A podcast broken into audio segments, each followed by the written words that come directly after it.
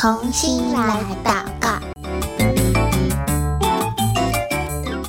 Hello，各位祷告小勇士们平安，我是贝壳姐姐，很开心我们今天又一起在同心来祷告相见，而且我们要继续用祷告参与在上帝的大使命当中，一起为宣教来祷告哦。那今天我们所要祷告的内容，也是在宣教日影二零二三年十月十八号的内容。手边有宣教日影的小朋友，可以帮我翻开，找到十月十八号。那没有的话也没有关系，我们还是可以一起来祷告。那今天呢，我们一样要继续来为圣经翻译的工作来祷告喽。前面我们有提到，圣经的翻译非常的重要，对不对？不仅仅是不同族群使用的语言，帮他们做成文字，然后再翻译圣经给他们，甚至是呃没有实际文字的，像上一集我们提到的手语。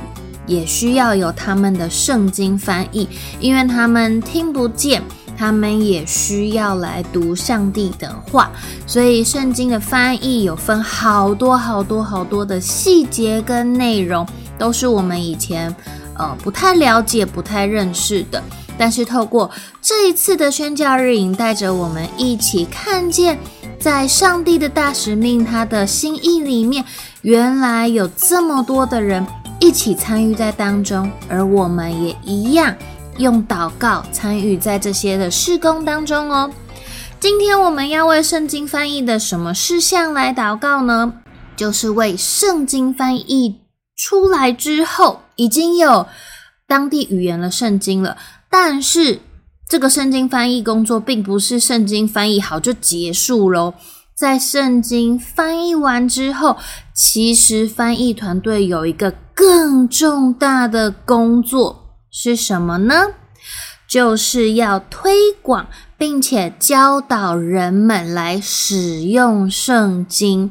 我们今天要为经文、圣经经文的应用事工来祷告，因为前面我们一直在讲。嗯、呃，怎么样翻译圣经啊？哪些语言？他们在翻译的过程当中有哪一些的环节？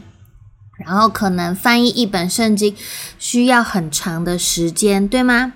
但是你有没有想过，当一本圣经翻译好了之后，这个工作原来并没有结束诶，因为翻译圣经其实只是改变生命迈出的一步而已。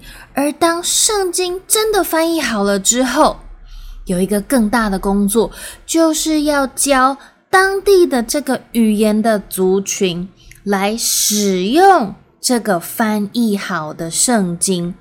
因为如果这个圣经翻译成当地的语言，但是都没有人用，他们也不会用，也不会读，那就失去了翻译这个圣经的意义了，对吗？就没有办法，他们没有办法透过自己母语的圣经来更认识神，并且应用在他每一天的生活当中。所以呢，当这个语言的圣经翻译好了之后，这个圣经团翻译，这个圣经翻译的团队就要开始这个很浩大的工作，就是把这个当地语言的圣经推广出去。他要教这些人怎么样使用圣经，然后去到哪些地方可以取得圣经。你要怎么样拿到一本圣经？比如说，你身边你带了一个朋友信耶稣了。他也想要读神的话语的时候，怎么样可以让他也有一本圣经呢？然后怎么样运用圣经在他们每一天的日常生活当中？所以经文应用这个事工非常的重要，有专门的童工，他们用各式各样的方式来推广翻译好的圣经。比如说，他们会用电台的广播，像你们现在一样用听的，就知道说哦，有我们语言的圣经了呀！真的啊，哦，可以去到哪里拿？诶，我可以怎么使用？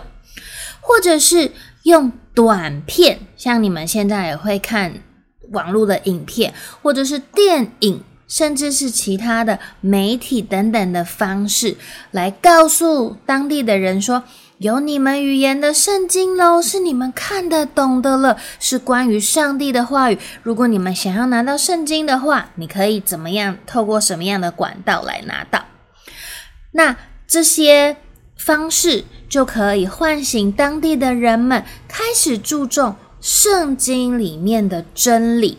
除了刚刚我们所说的这些方式之外，也可能他们会创作一些儿童的圣经材料。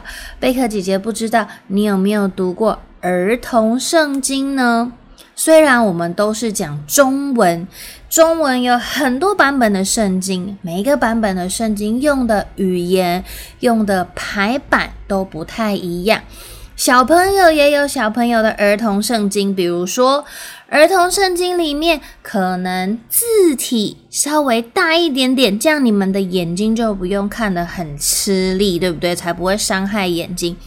还有呢，如果是小小朋友的圣经，你的圣经上面可能会有 b p m f 的注音符号，帮助你可以自己来阅读上帝的话，甚至在每一天的。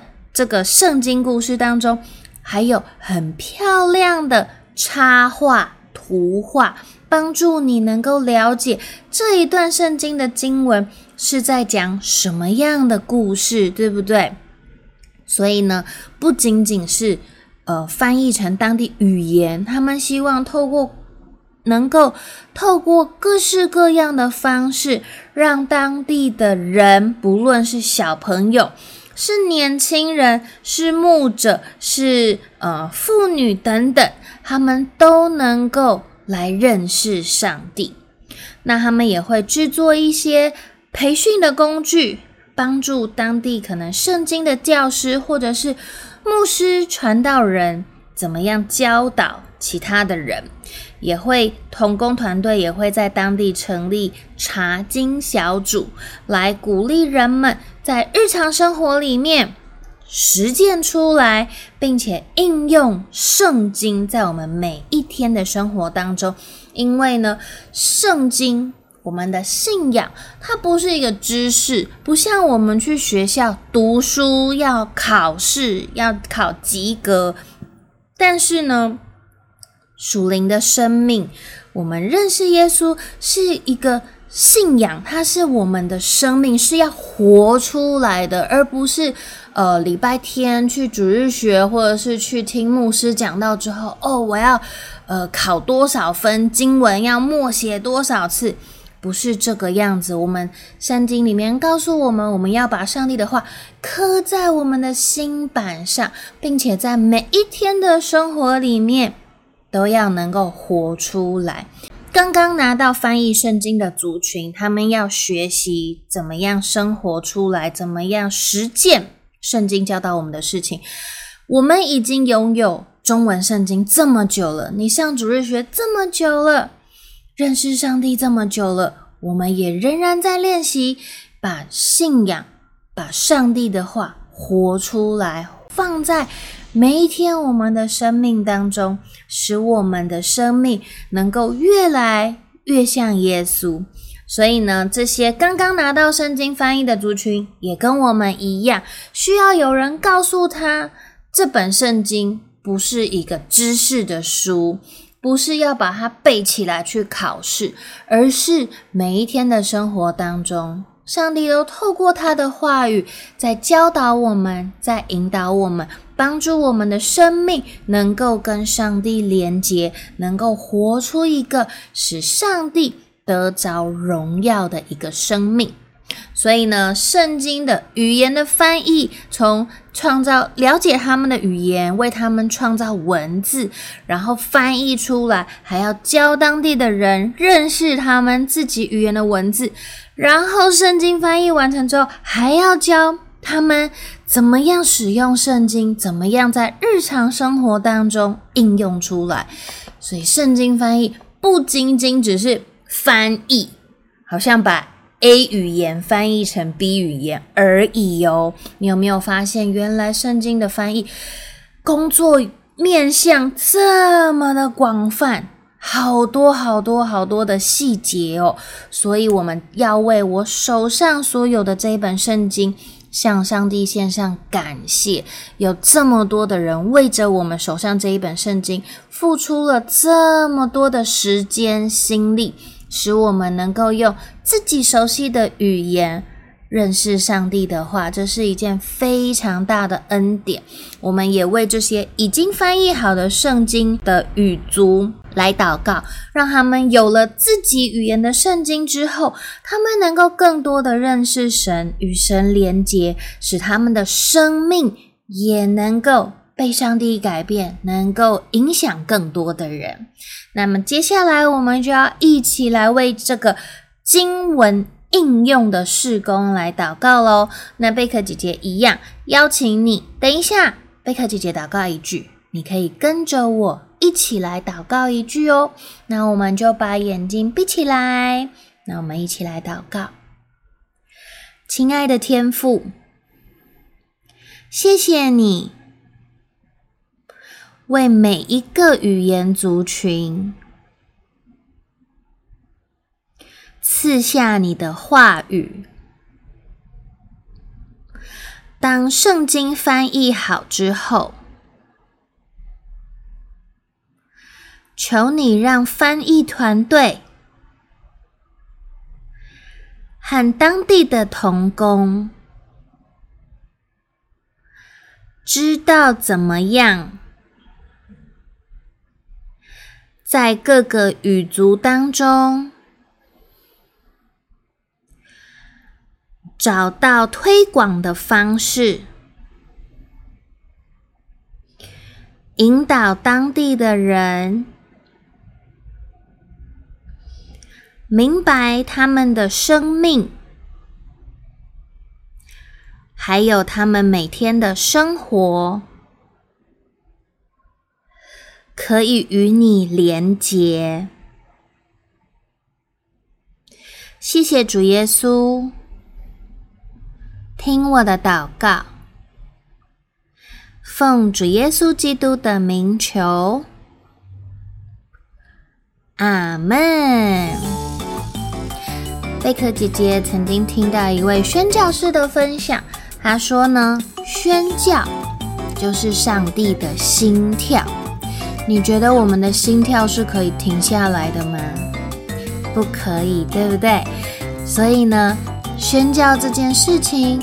就是上帝的心跳，他也不会停下来，他也不能够停下来。上帝会让每一个族群、每一个语言的种族，他们都能够有机会来认识神。而不论现在在听同心来祷告的你是大人还是小朋友，我们都在上帝的这个心意当中扮演了一个重要的角色。上帝为你预备了一个专属你的位置。我不知道你的恩赐是什么，你的专长是什么，但是上帝在他的当使命当中有一个位置是专门属于你的。或许是透过祷告，或许透过奉献，或许透过像圣经翻译，或许是呃出去做第一线的宣教工作等等。每一个人的方式都不一样。但是不要忘记，上帝预备了一个位置给你，我们一起找到那个属于你的位置，一起参与在上帝的大使命当中吧。今天的同心来祷告到这边先告一个段落喽，我们下次再见，拜拜。